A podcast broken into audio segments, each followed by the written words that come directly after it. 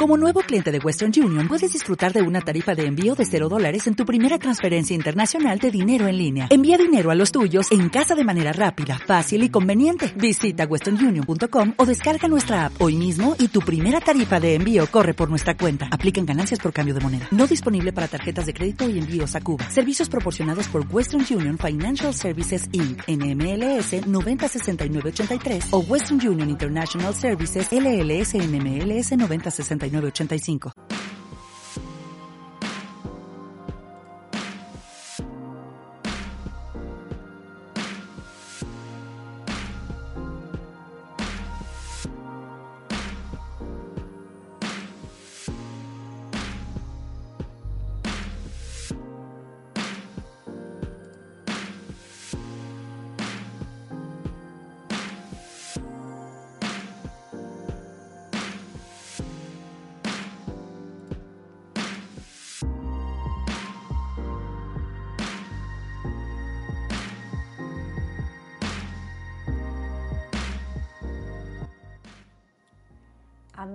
Y amigas. Ya estamos en vivo y en directo en nuestra cita de los miércoles aquí en las redes sociales con ustedes. Hablamos de psicoanálisis, nuestro encuentro que hemos compartido a lo largo de muchos miércoles y que hoy es el último miércoles que vamos a transmitir del año 2021, que en el 2022 volveremos, volveremos con más conexiones en vivo y en directo. Vamos a tomar unas eh, breves vacaciones para recargar energías, pero seguimos eh, conectándonos con países, con, lugares diversos y con personas que están interesadas en hablar de psicoanálisis, en mejorar sus condiciones de vida y hablar de esos temas de los que a veces se silencian en los medios de comunicación y sin embargo, pues eh, lógicamente son vitales para todos nosotros. Eh, por ejemplo, en esta semana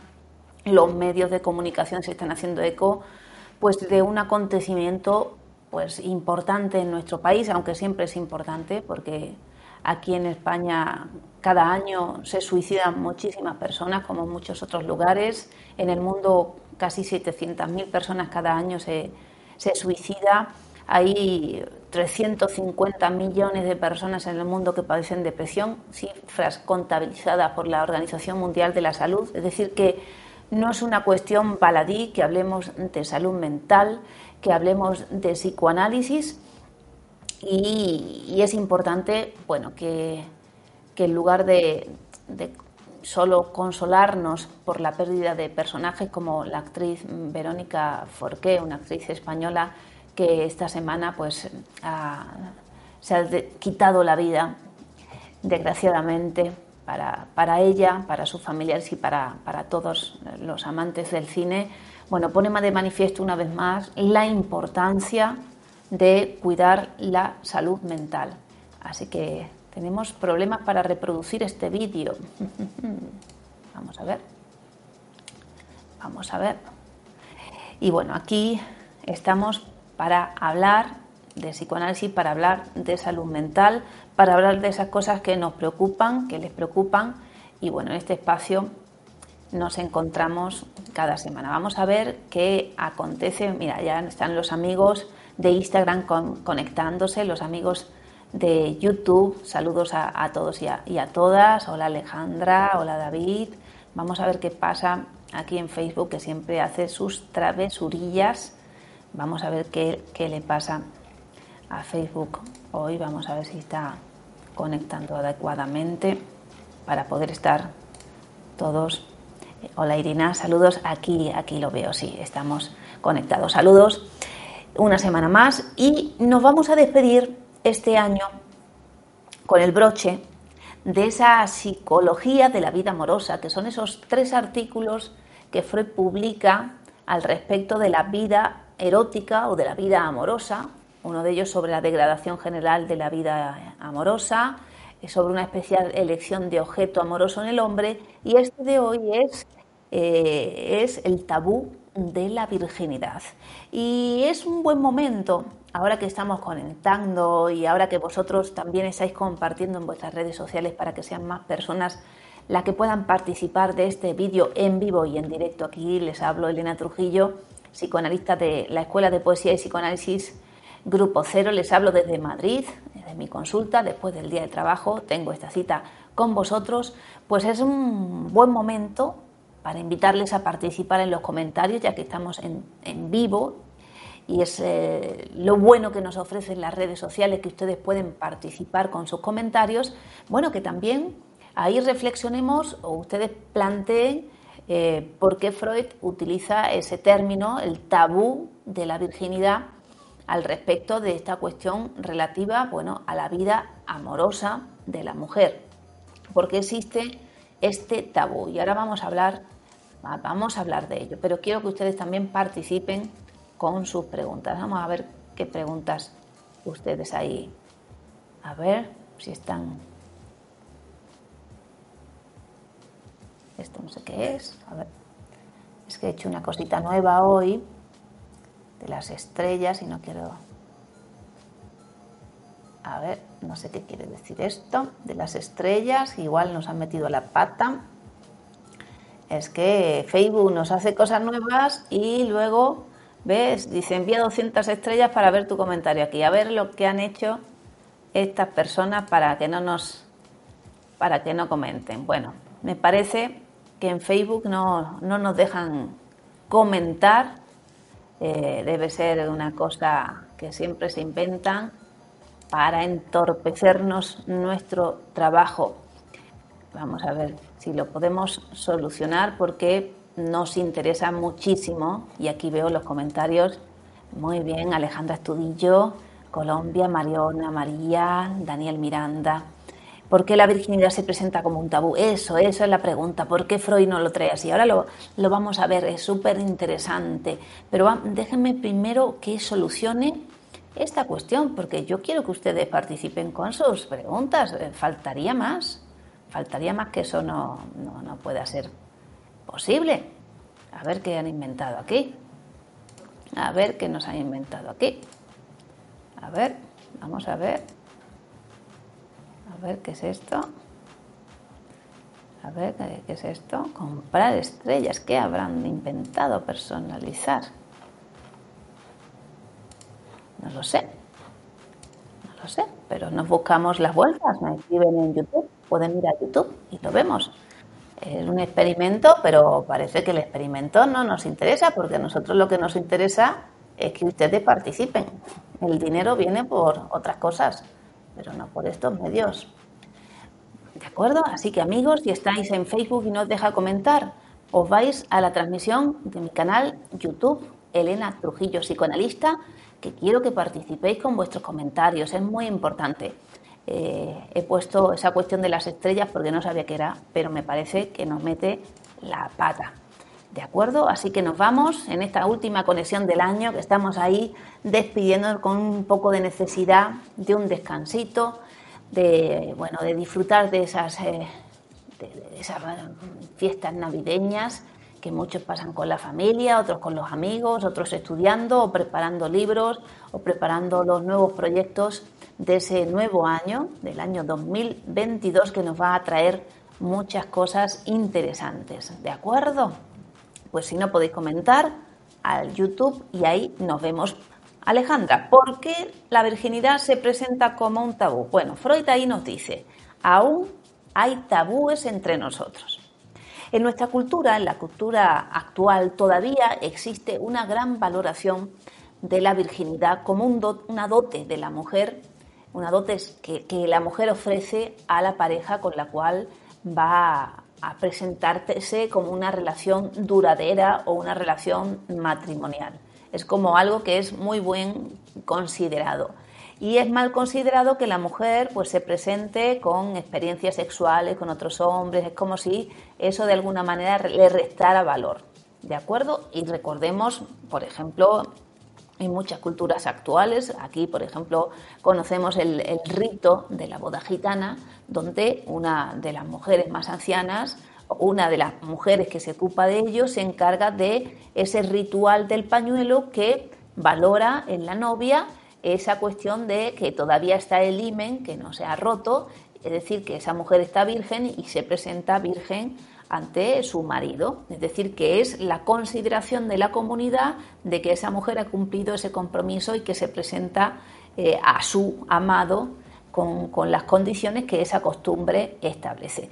Como esa, en la vida primitiva o tradicionalmente ha sido así, ¿no? Se mantenía de alguna manera, eh, se, se reprimía la tendencia sexual de las jóvenes para prepararlas para la vida matrimonial y evitar pues esas tentaciones eh, sexuales que pudieran acontecer en ello. Vamos a, finalizar aquí, vamos a volver a conectar porque yo quiero que ustedes participen. Un segundito, amigos de Instagram y de YouTube,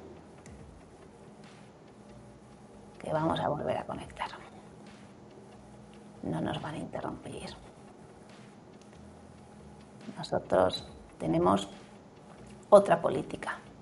Y nuestra política es que es psicoanálisis para todos. Un segundito, amigos. Hola, Raúl. Amigo, ¿cómo estás? Espero que vengas el día 26 de diciembre al Teatrillo Grupo Cero, Raúl, a, a mi cumpleaños. Aquí en Madrid. Te espero, Raúl. Amigos, ahí vuelve a salir las estrellitas. Pero ¿cómo puede ser? Si no quiero estrellitas. Qué pesados en Facebook, ¿eh? Son muy pesados. Vamos a intentarlo de nuevo. Se dice que las mujeres somos muy tenaces, perseverantes y lo vamos a conseguir. Unidos podemos, ¿verdad, Carolina? Nos vamos a ello. Amigos, estamos aquí en Facebook, sí, en el perfil de Elena Trujillo. Por favor, compartan con el resto de páginas, porque si somos más, eh, podemos ser mejores y queremos ser mejores y queremos ser más y queremos compartir con todos. Este directo, que es el último del año 2021, que vamos a venir con más energías y estamos hablando del tabú de la virginidad, que es un texto muy interesante de Sigmund Freud del año 1917 que publica en 1918 y que hace referencia a la existencia todavía en nosotros de tabúes y, por tanto, de prohibiciones que condicionan el comportamiento de las personas, de la comunidad, de ciertas costumbres que se establecen para prevenir de un peligro. Ya en el texto Totem y Tabú, Freud habla de esa cuestión de prevenir al sujeto de un peligro o de, o de una tentación. Y por eso se establecen los tabúes. Y ya hablábamos mm, de esa valoración de la virginidad de la mujer como una dote frente al proceso del matrimonio, de la vida monogámica todavía existe esa cuestión. No vayamos de que somos muy modernos, de que la mujer es igual que el hombre y que la vida sexual de uno y otro es la misma. No es así y lo estamos viendo conforme avanzamos en el estudio del psicoanálisis y aunque aparentemente, manifiestamente parezca eh, diferente o parezcamos modernos a nivel inconsciente y en la sintomatología de las relaciones, vemos cómo existen cuestiones que hablan de, esas, de esa diferenciación sexual, de esas condiciones que hemos estudiado en el desarrollo psicosexual de las personas y de cómo es, hay diferencias entre la vida sexual del niño y la vida sexual de la niña. Hay diferencias importantes. Entonces parece que ese primer hombre con, lo que, con el que la mujer establece su primer contacto sexual, pues eh, va a generar en ella un impacto importante. Un impacto importante en el sentido de que algo que ha sido en ella refrenado durante mucho tiempo, como decíamos antes, se ha cohibido de alguna manera la elaboración intelectual, eh, la estimulación de sus zonas genitales, eh, hablar de la sexualidad y de su curiosidad, se ha reprimido al niño y a la niña, pero mucho más a la niña. Hemos visto, cuando hemos estudiado las características del desarrollo sexual del varón, como él, a pesar de la existencia de la prohibición, sigue manteniendo en la etapa de latencia las fantasías sexuales y la masturbación, cosa que en ella pues eh, no aparece. En general la mujer reprime su sexualidad o hay una vuelta a la sexualidad masculina anterior, previa. Que lo más complejo en la mujer es ese camino de la sexualidad femenina de esa aceptación de esa diferencia eh, orgánica y de las condiciones diferentes que, lógicamente tiene la vida de la mujer y la vida del hombre. Bueno, espero que, me vean amigos y puedan comentar eh, con ustedes esto hoy. Entonces tenemos eh, que nos habla de que ese primer contacto sexual genera una situación de servidumbre en la mujer. El término servidumbre sexual eh, lo, plantea un autor, Kraft Ebing. Eh, a ver, aquí dice Yale que nos está transmitiendo. ¿Ves? Pero hay un montón. Hola, Dani, Daniel. Hola, Luis. Saludos. A ver, en este momento estamos aquí. Muy bien. Vamos a compartir un poquito. Es que esto, esto de,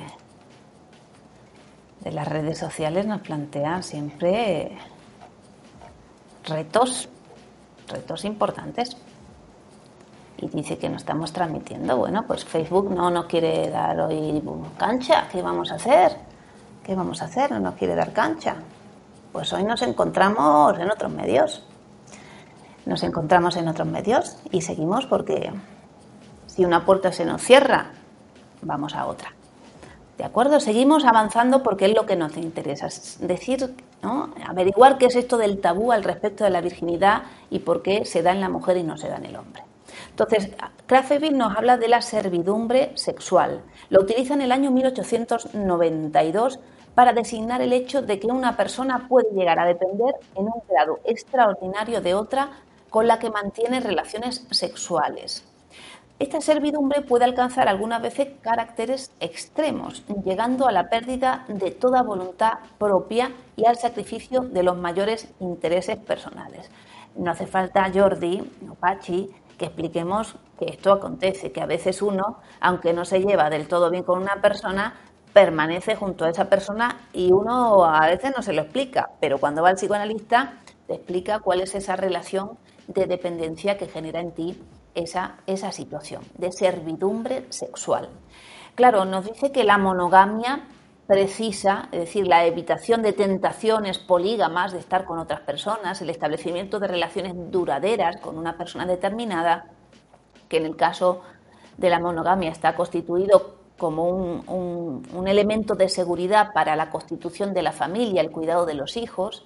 Dice, claro, es una medida de, una seguridad o una defensa contra esas tendencias polígamas que tiene el ser humano. El ser humano no es monogámico, pero las costumbres morales establecen, eh, todas esas cortapisas morales que nos ayudan pues, a, a mantener ciertos límites de nuestras pasiones, de nuestras tendencias más instintivas. Entonces, cierta normalidad hay en esa servidumbre sexual, pero claro, no es extrema. La extrema se dan ciertos casos.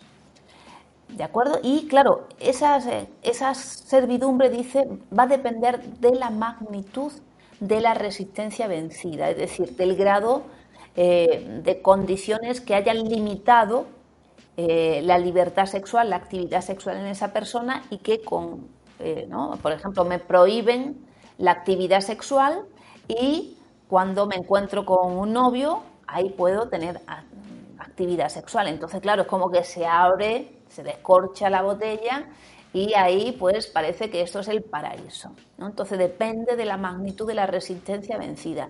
Y en el caso del varón, parece que está muy relacionado con la existencia de una impotencia psíquica. Ya hemos visto en el vídeo anterior que la impotencia psíquica es uno de los elementos más comunes con los que acuden las personas al tratamiento psicoanalítico, sobre todo los varones, y eh, que se debe de esa, eh, esa permanencia todavía en esa eh, relación inconsciente del hombre con, su primer amor, con su madre, con esa figura materna que luego Mm, se reproduce cuando se encuentra con otra mujer, ¿no? Como que no puede unir el amor y el deseo en ella. Eh, aquí acontece, dice, esa servidumbre sexual cuando ese hombre, mm, que en general tiene impotencia psíquica, se encuentra con una mujer con la que es potente. A partir de ese momento, esa potencia que se da con esa mujer determinada le genera una situación de dependencia. Es como si ella fuera el talismán de mi potencia. Y por tanto, si me alejo de esa mujer, pierdo mi talismán y pierdo mi potencia. Lo entendemos perfectamente, ¿de acuerdo? Como si dijera, con ella puedo, y si me alejo de ella, no voy a poder. Y claro, ningún hombre soporta demasiado bien esa situación de impotencia. Eh, para investigar este tabú de la virginidad y las condiciones de la, de la vida psíquica de los hombres, Freud también ha investigado no solo lo que el paciente le aportaba en el tratamiento o no solo la literatura, ya comenzó los textos de psicología de la vida amorosa diciéndonos que los poetas habían sido los primeros que se habían ocupado de estos asuntos, que la ciencia, la medicina hasta el momento no había hecho eh, mucho, bueno, mucho caso de las cuestiones amorosas, se había ocupado de otras cosas. Y el psicoanálisis se da cuenta de de que eran los poetas los que de alguna manera pues habían traído a la literatura esas condiciones particulares de la vida amorosa, pero claro, no eran científicas ni y de alguna manera había modificaciones por las características lógicas de la literatura que existe, bueno, que, exige para, para que puedan ser expresados y, y, ocasionar satisfacción o impacto en el lector, pues exigen modificaciones, ¿no? como cierta decoración. Eh, entonces también investiga la vida primitiva de los pueblos. Antes hice referencia a ese otro texto, Totem y Tabú, donde va a investigar eh, en los pueblos primitivos el origen de la cultura humana. Entonces, importante ese estudio de la historia de la humanidad que nos va a permitir explicar eh, el origen de ciertas estructuras morales que se dan en nosotros y que luego ha quedado en nuestro aparato inconsciente.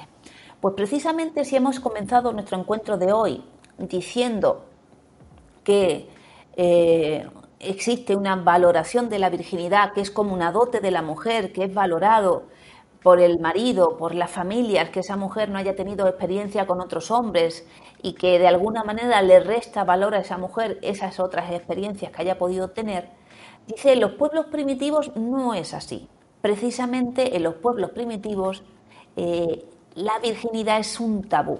Y existen ciertos rituales o costumbres que eh, se encargan de que esa mujer pierda la virginidad no con el marido, no con el hombre que va a ser su marido, sino que la pierda eh, a través de un ritual, por eso decimos que es un tabú, porque hay un temor que, conlleva para el primitivo ese proceso de la primera experiencia sexual, entonces, a través de ese ritual se intenta evitar que ese marido, que ese novio, que esa primera persona eh, con la que la mujer va a establecer una relación duradera, pues no, se enfrente a ese peligro que para el primitivo conlleva eh, ese desfloramiento femenino.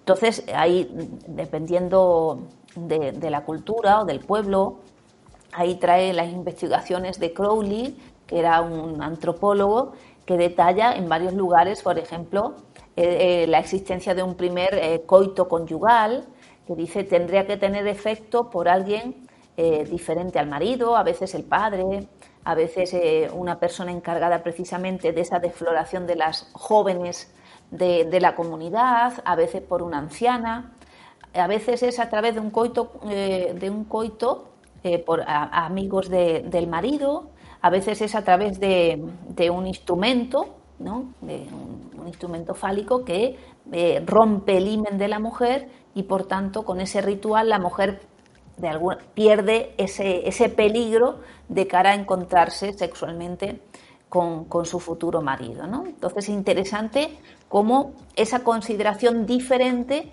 a la actual, donde aquí en la vida actual la virginidad es una dote un valor y es algo esperable para el marido que su mujer sea virgen y se le presente a ella virgen y para el primitivo es todo lo contrario, ¿no? Una mujer virgen sería un papelón, sería un problema, ¿no? Sería algo temido, algo que puede ser peligroso para el hombre. ¿De acuerdo? Entonces, interesante esa cuestión de investigación que realiza Freud de esas costumbres primitivas al respecto de ese desfloramiento femenino. Y ahí se pregunta, ¿por qué?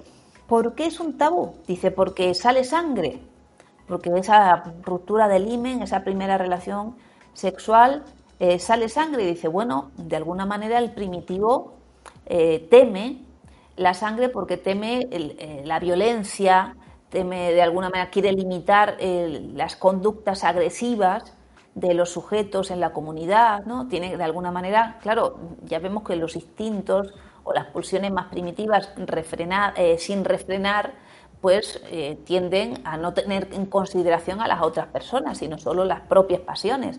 Claro, el desarrollo de la vida en comunidad, lo primero que hace a través de esa estructura totémica, que es esa primera organización cultural del hombre y social del hombre, establecer límites o leyes. ¿no? Eh, esos límites también tienen que ver con ese límite a, no matarás, a no matarás. Y dice, claro, hay un horror a la sangre considerada por ellos como esencia de la vida. Dice, se enlaza evidentemente a la prohibición de matar y constituye una defensa contra la sed de sangre de los hombres primitivos y sus instintos homicidas.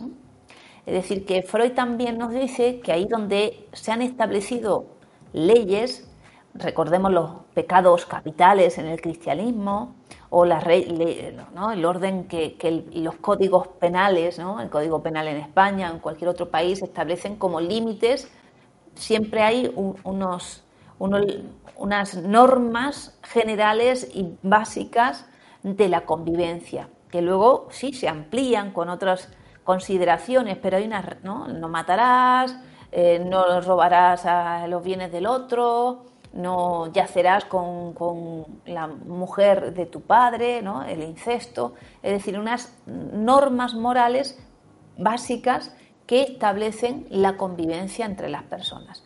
Dice, claro, si fuera solamente eh, el temor a la sangre, no se explicaría por qué precisamente los primitivos llevan a cabo comportamientos como la ablación del clítoris o la circuncisión masculina, también son rituales que se llevan a cabo, rituales de iniciación.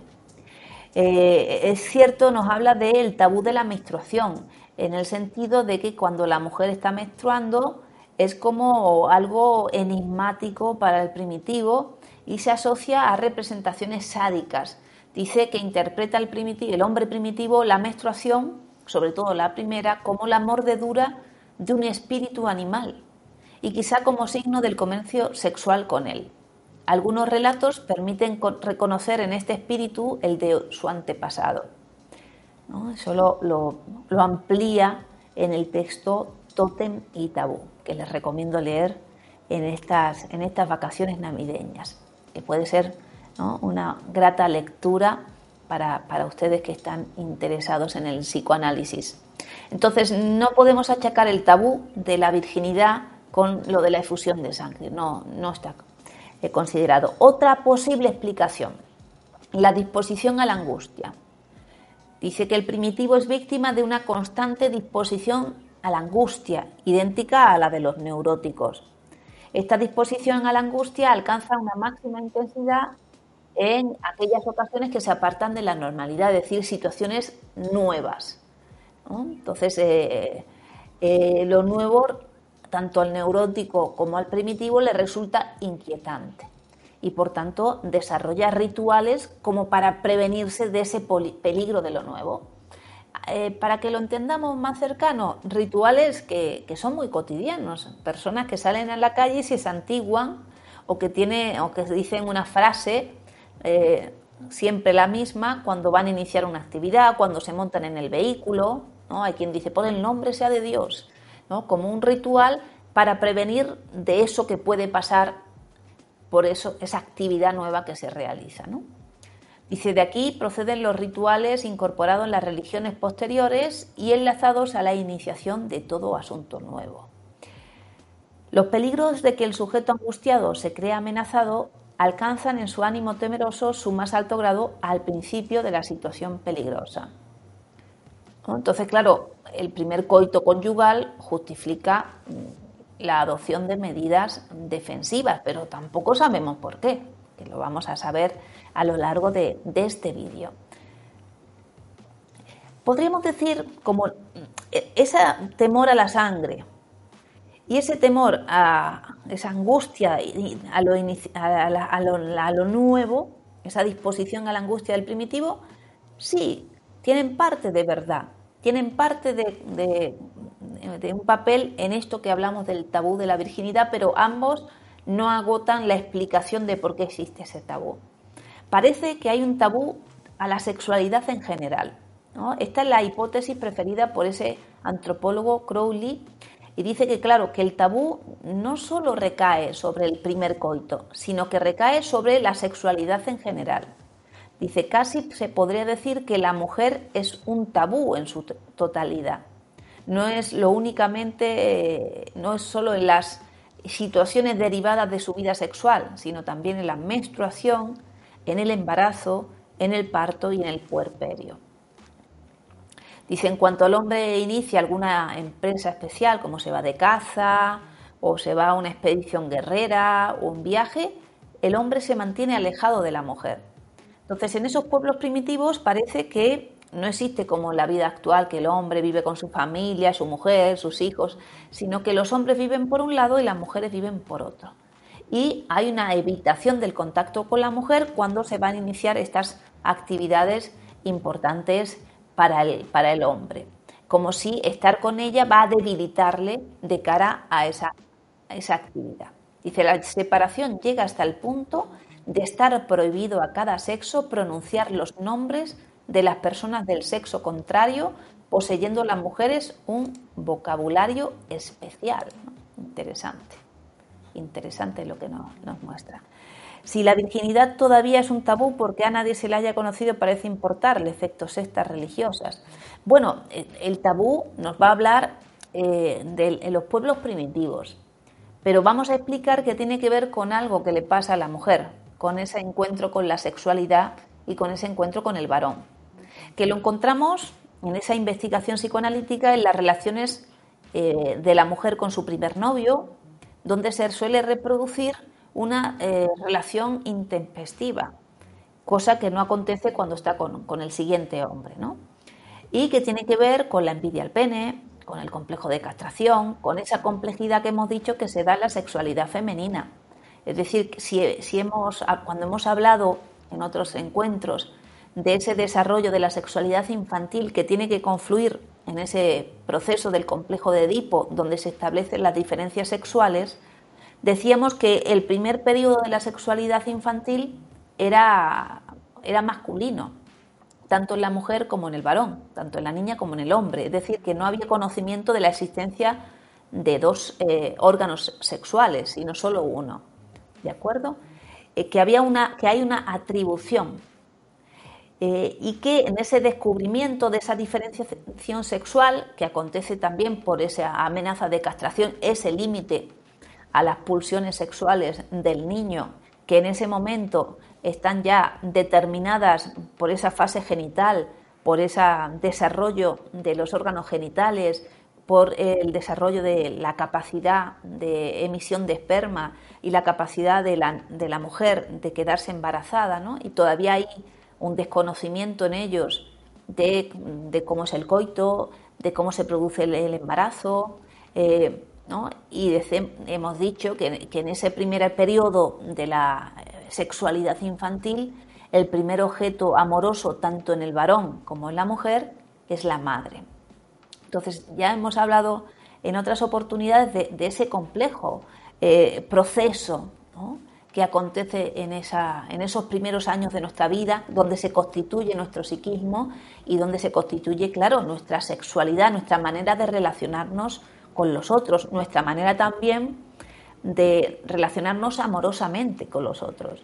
Porque claro, partimos de, esa condición de que nuestro primer objeto es la madre, de que en un principio la corriente sexual y la cariñosa estaban unidas, es decir, el niño ahí no, tenía noción de, de, la penetración o de la, de la participación del pene en ese proceso, sino que lo sexual en el niño era eh, era una forma de, estímulo de satisfacción generalizada. ¿no? Eh, decimos que la primera, el primer periodo la satisfacción viene por la boca, luego a través del ano y de la, de la defecación y la tercera fase va a ser todavía una fase eh, teórica en el sentido que todavía no hay vagina o pene, sino es una fase fálica. Y la siguiente fase ya cuando está cercano a esa metamorfosis de la pubertad, eh, acontece esa, esa diferenciación de los sexos y acontece en el varón un desprecio de lo femenino, que hemos hablado en el vídeo anterior, y en la mujer acontece esa problemática, esos tres caminos. O represión de mi sexualidad, de mi desarrollo de la sexualidad, porque ella se siente eh, diferente, se siente menospreciada, menos tratada por la naturaleza, en el sentido decepcionada por, por haber nacido así, y achaca eso a la madre, ¿no? esa decepción claro, no, no, no entiende que es un ser diferente, eso va a venir después, ¿no? Esa, esa constitución de la diferencia y siente que el otro tiene algo que ella no lo tiene. Entonces hay un apartamiento. Otras hay una vuelta a la masculinidad, un rechazo a lo femenino, a lo nuevo que viene y permanece en su idea de eh, su satisfacción masculina que en ese momento es a través de, la actividad clitoridiana, que es como el, representante fálico en la mujer y que tiene que dar lugar en la sexualidad femenina a la excitabilidad de la vagina y la existencia de ese, de ese órgano en ella y la diferencia, claro, que se tiene que establecer en ella, que tiene que cambiar de un objeto homosexual como era la madre, cambiar a la heterosexualidad, es decir, tiene que elegir al padre como objeto sexual, esperando de él, dice, eh, un sustitutivo de ese órgano, que el órgano no es el pene, sino es la atribución. Por eso hablamos de lo fálico, ¿no? de, de eso que tenemos tanto el hombre como la mujer que renunciar. Lo fálico es que yo hay un ideal que desarrolla el niño y la niña que, se corresponde a ese periodo de impotencia, de dependencia del otro. Entonces, como yo soy impotente, no puedo nada, no puedo alimentarme, no puedo acceder a, mis objetos de satisfacción, sino que dependo a través de mi llanto, de mi comunicación, dependo de que tú me lo proveas. Esa persona que me provee, esa función que me provee de lo necesario, me genera esa servidumbre sexual, esa dependencia y por tanto yo le atribuyo una capacidad en la que yo carezco en ese momento. Entonces, ese ideal va a existir en todos nosotros y es un ideal que yo tengo que desmontar, porque yo le he puesto en el trono ese lugar, ¿no? La madre fálica, decimos, ese lugar de que todo me satisface, que, que me completa. Y eso es algo que yo, la amenaza de castración es bajar a esa madre de ese pedestal, de ese ideal. ¿Para qué? Para hacerla una mujer, para hacerla la mujer de mi padre. Y por tanto, si yo quiero ser como mi padre, un hombre, y tener una mujer que me ame y a la que yo pueda amar, tengo que buscármela en otro lado, ¿no? que es el camino del varón. Y en el caso de la mujer es más complejo porque es como dice, nadie le, dice el camino. ¿no? Se decepciona de la madre y va al padre y le pide un hijo, le pide, ¿no? Papá quiero le pide que le complete, que le dé lo que la madre no le ha dado. Y ese desprendimiento de ese segundo objeto, dice, claro, es paulatino, porque el padre tampoco te va a dar esa, ¿no? eso que tú quieres. Y que ni el hombre tiene ni la mujer tiene. Completos no somos ninguno. Somos sexuados, pero la sexualidad es la complejidad donde nunca va a poder completarse el objeto de tu satisfacción nunca va a haber satisfacción sexual. Entonces es interesante esa cuestión, ¿no? esa inscripción de la falta en nosotros y la falta nos constituye tanto al hombre como a la mujer. Pues esta cuestión del primer contacto sexual de la mujer, claro, le pone la diatriba, por un lado, de que el hombre se encuentra con su fantasía de la mujer castrada, ¿no? de ese desprecio, de, donde de alguna manera eh, voy a despreciar a esa mujer que me recuerda la posibilidad de mi pérdida, el peligro de mis tentaciones. Y por otro lado, para ella es, dice, hay, un, hay una problemática eh, eh, en ella, que es la que investiga el psicoanálisis y la que muestra que, claro, para ella ha habido una sobrevaloración de esa virginidad, de esa virtud, y en esa pérdida de la virginidad va, de alguna manera como la ruptura del órgano. Dice, hay una depreciación de su valor frente a ese hombre. Y hay una decepción, en tanto que ese primer encuentro pues no es satisfactorio como ella esperaba. Como ella esperaba, que siempre ella espera esa completud que le atribuye al varón y que el varón, como decimos, tampoco tiene. Entonces, e, e, ese encuentro de la mujer con la sexualidad es decepcionante también para ella y genera una hostilidad. Una hostilidad porque ella frente a ese hombre siente que, él tiene algo que ella no tiene. Esa, cuestión de la envidia fálica que, en ella que es la complejidad que la mujer se encuentra en su proceso psicoanalítico. ¿no? Poder salir de esa envidia al pene, poder salir de esa inscripción de comparación con el varón, poder descubrir en una nuestras diferencias, nuestra sexualidad femenina, ¿qué es eso? ¿No? ¿Qué es encontrarme con mi propia sexualidad? ¿Qué es gozar para mí? Y gozar para mí también es tolerar que hay otra persona que participa de mi goce. Claro, en ella se, acontece eso, acontece con intolerancia. ¿Por qué? Porque dependo del pene de él, porque él tiene y yo no tengo, porque ahora él, para él, soy de alguna manera una mujer degradada, ¿no? Porque decimos que una de las complejidades de la vida sexual masculina es, eh, es esa permanencia de la idealización de la madre, ¿no? De que todavía en muchos hombres siguen ligados sexualmente a ese ideal materno, a esa mujer que se los daba todo y que no existe ya, ¿no? que no existe. La mujer eh, poder relacionarse, que un hombre se pueda relacionar con una mujer es como con un congénere, ¿no? Es decir, es, poder sostener una conversación con una mujer, poder aceptar que ni uno ni otro somos seres completos, sino que eh, de alguna manera eh, ambos participamos del goce del otro, de ese trabajo de gozar y de esa tolerancia e intolerancia a lo que nos pasa en ese camino de la sexualidad, que nunca vamos a sentirnos completos que en ella acontece después de cada encuentro sexual una reacción eh, de hostilidad hacia el partener, eh, es habitual y que tiene que ver con esto que vemos, ¿no? de, que, eh, ¿no? de que el primer objeto de la mujer no es ese hombre. Dice, el primer objeto primero fue la mujer, su, mamá, y luego va a ser el papá o el hermano. Y era un objeto de alguna manera desexualizado, porque la relación que la mujer tiene con su papá o con su hermano, ¿no? como el hermano, mi hermanito o mi papá, no es del orden de, tener relaciones sexuales con él, es del orden de, la desexualización, ¿no? del, del, cariño, del apoyo, de la seguridad que te ofrece. Entonces, para muchas mujeres, dice, en función de, de la fuerza de esa, de esa unión con ese objeto infantil, si es muy fuerte esa unión, es muy difícil que se desprenda y que ahora me interese mi marido o mi novio. Que, claro, que va a venir a sustituir esa, relación anterior, pero en muchos casos la sustituye de manera insatisfactoria. Entonces es interesante esa cuestión que eh, participa de la sexualidad femenina que, que estamos viendo, que es compleja, que es compleja. Hola Virginia, hola Arturo. A ver, muy bien, seguimos, seguimos.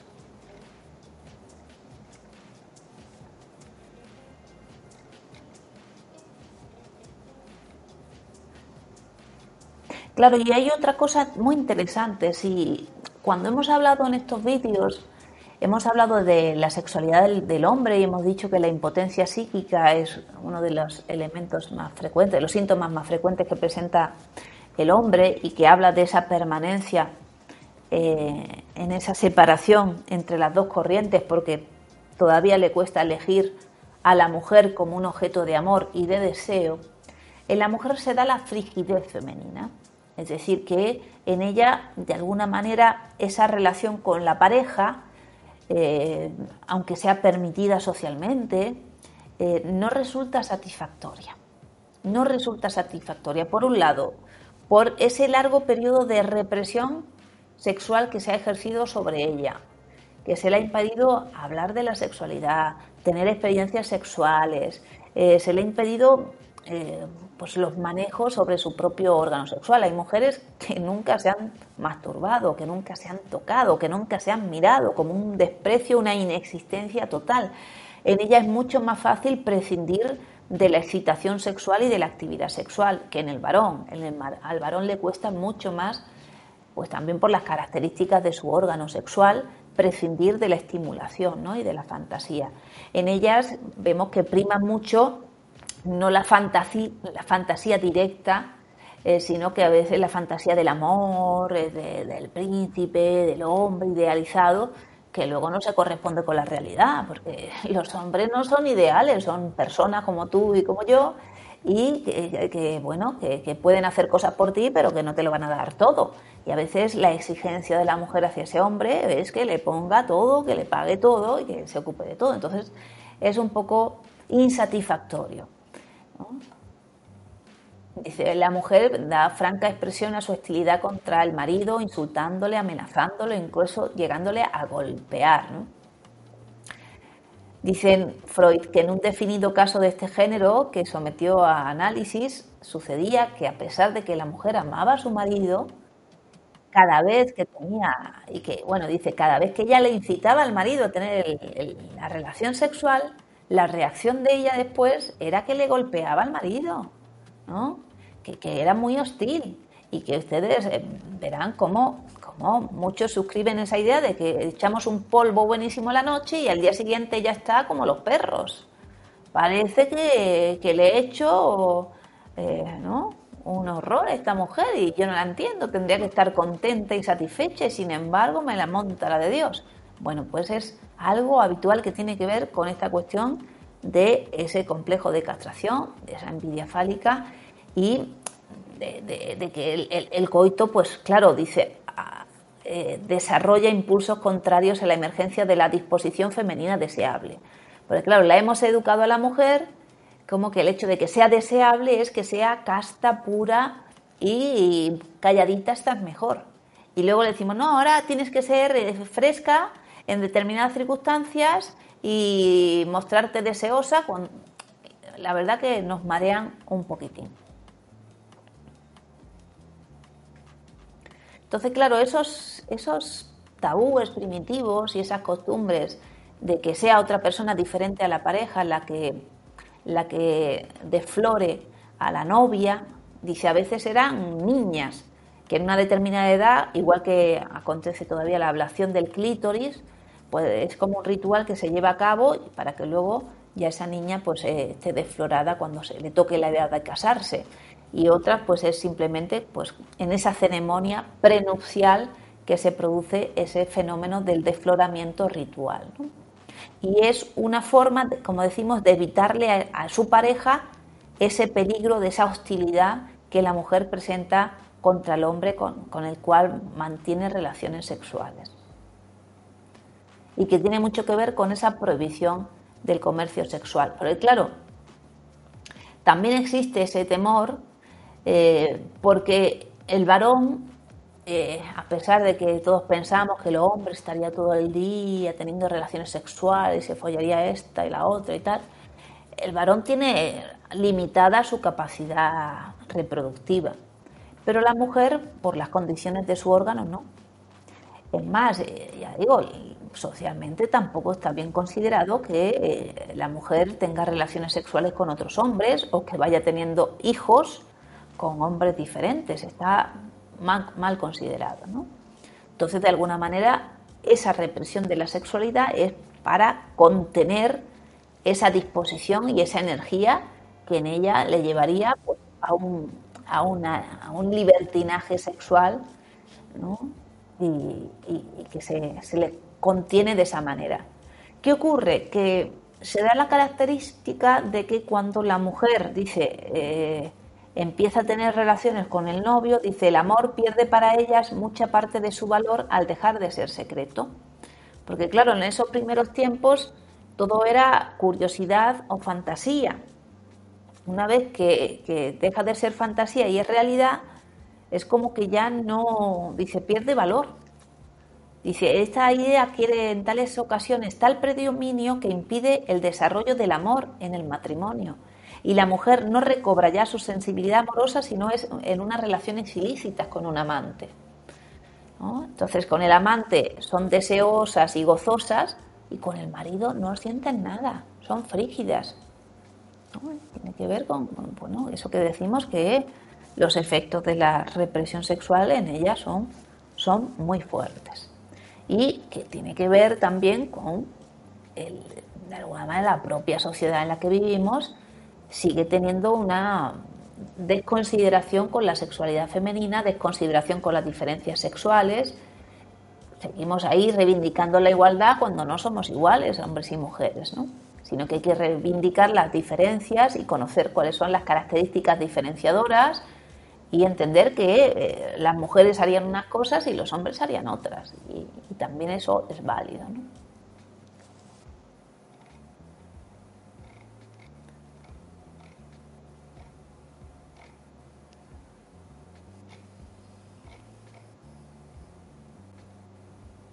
Es interesante porque también nos dice que, claro, que hay mujeres que se quedan con la primera pareja, que no tienen más novios o, maridos, y se quedan con esa primera pareja con la que perdieron la virginidad, a pesar de que no gozan sexualmente con su marido con su pareja, y a pesar de que ya no lo quieren.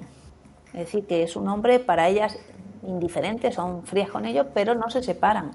Dice, claro, es como una venganza este que me desfloró, este que me quitó valor, pues ahora me voy a quedar con él como una venganza.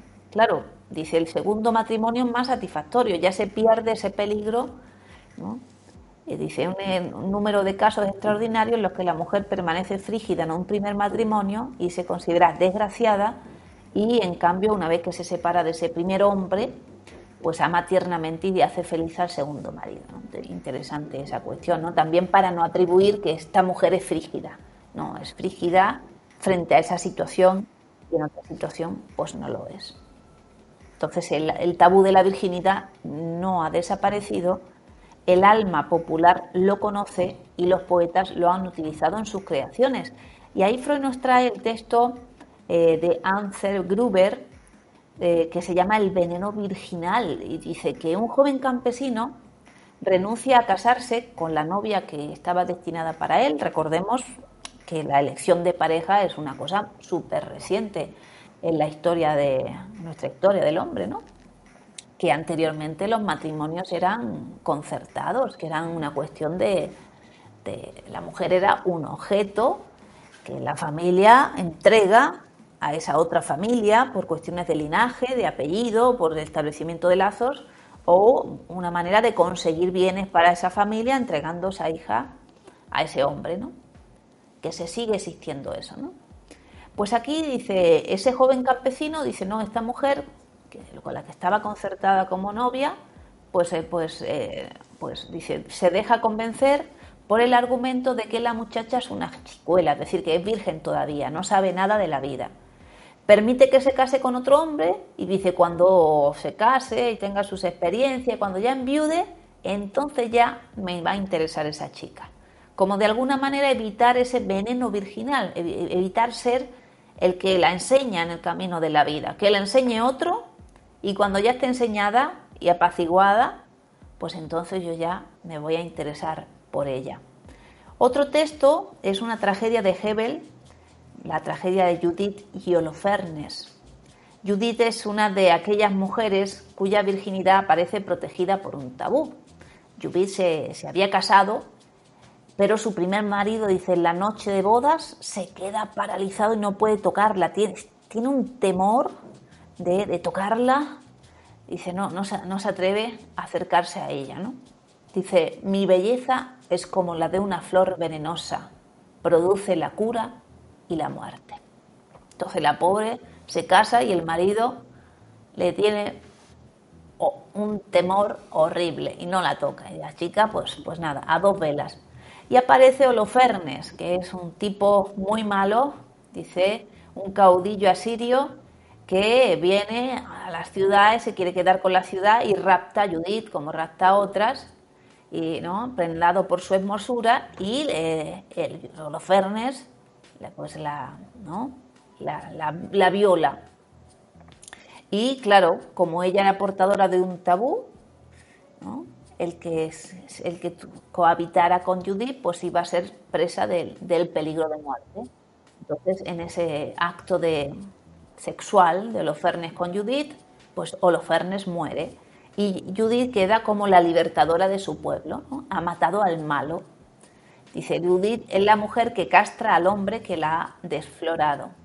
La decapitación nos es conocida como un sustitutivo simbólico de la castración y de este modo Judith es la mujer que castra al hombre que la ha desflorado. ¿no? Hay muchas películas donde aparece esta cuestión de que la mujer después del acto sexual le corta el órgano genital al hombre. Y hay fantasías también en, los sueños de pacientes que hablan de, de, que me quedé con su órgano en la mano. Entonces, quedarnos con esa idea de, de esa reacción psíquica de hostilidad contra el hombre, a pesar de que exista el deseo, a pesar de que como también aparece en La Mujer y yo, en el libro de Menasa, en uno de sus poemas, dice, era, era ella la que estaba todo el día persiguiendo a su marido, ¿no? Le decía, sí, yo lo hago porque a ti te gusta, querido. La que quería tener eh, relaciones sexuales era ella, pero se desentiende, ella le echa la culpa a él. Entonces, eh, yo quiero, pero pero luego te hago responsable de lo que me pasa. Y me pasa que luego rechazo mi deseo, que rechazo mi sexualidad femenina, que rechazo que me considero falta de pene. Entonces, claro, te envidio porque tú tienes y yo no.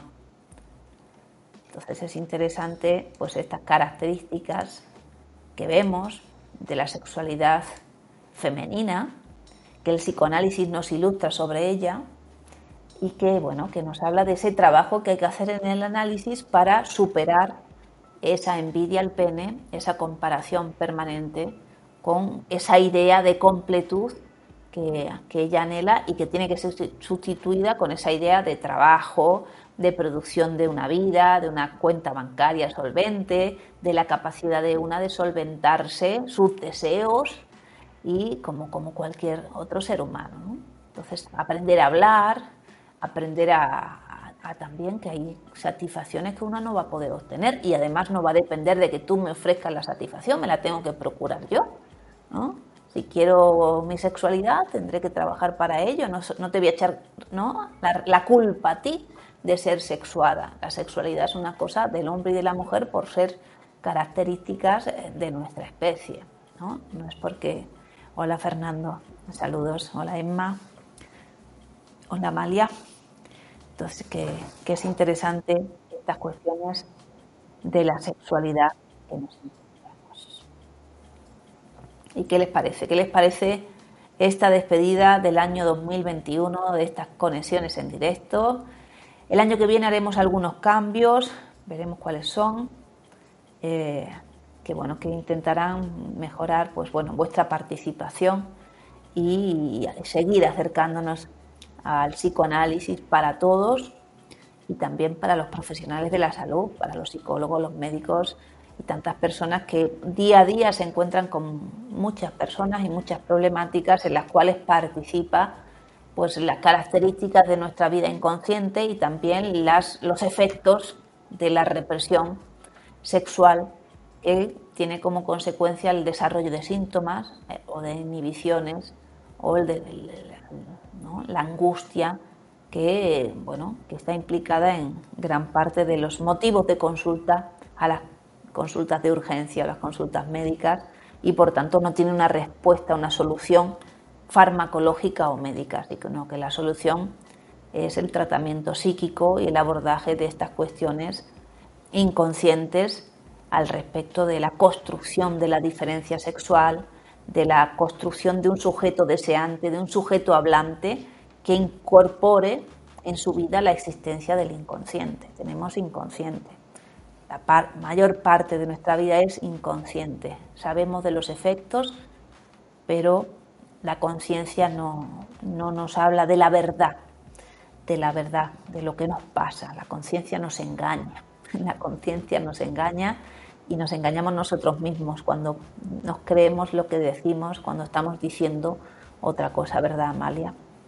Así que bueno, la mejor manera de ayudarnos y de evitar situaciones tan graves como, bueno, como esos suicidios o esa, esa persistencia de síntomas que, que acaban dificultando mucho la vida y que acaban eh, llevándonos al desarrollo de enfermedades graves como el cáncer, como enfermedades eh, del sistema inmunitario, como, tantas hay en, de las enfermedades psicosomáticas, bueno, son las consecuencias de no abordar esta salud mental, ¿no? que, es un trabajo que todos tenemos que hacer eh, y también un trabajo que tenemos que hacer para conocer qué es esto del inconsciente, para culturizarnos en este ámbito de la salud y que es algo muy novedoso, sí, que es muy reciente, que nos sorprende esa, ese pensamiento otro, diferente de la conciencia, en el que existen contradicciones, en el que existen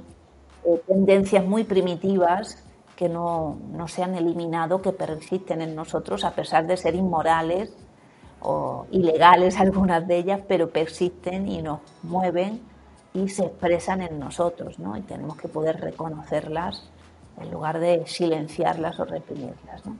bueno, ese es el trabajo que tenemos, que tenemos todos y todas.